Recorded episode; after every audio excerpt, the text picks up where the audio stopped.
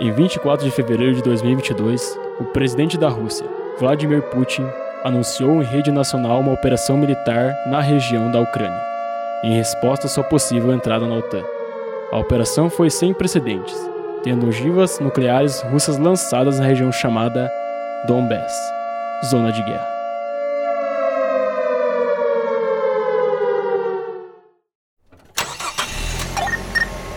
Diário de Bordo, em 16 de maio de 2026.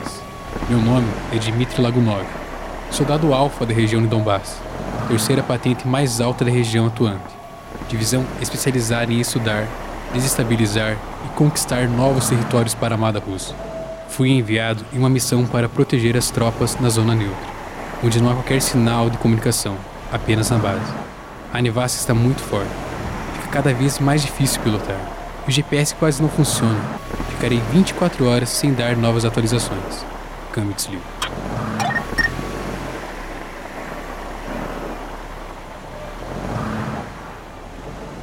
Não, não, não, não, não!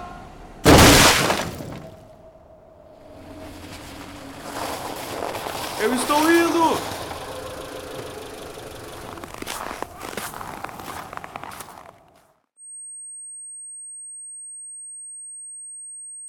O que aconteceu? Um acidente. Você caiu de uma altura de mais de 10 metros. Teve muita sorte de sobreviver. E mais sorte ainda que eu estava perto do local.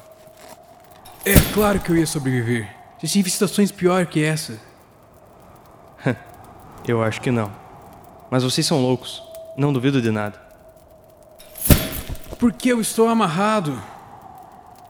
Porque quando um soldado, igual você, vê um cara como eu, a sua primeira reação é de matar e matar. E além do mais, você estava se contorcendo de dor. Tinha que ficar parado para eu fazer os pontos. Alguém como você? Espera. Você não é russo? Merda. Você é um espião, porra! Ei, ei, ei, ei. Eu sou o cara que salvou a sua vida.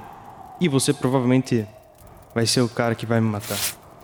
Maldito juramento.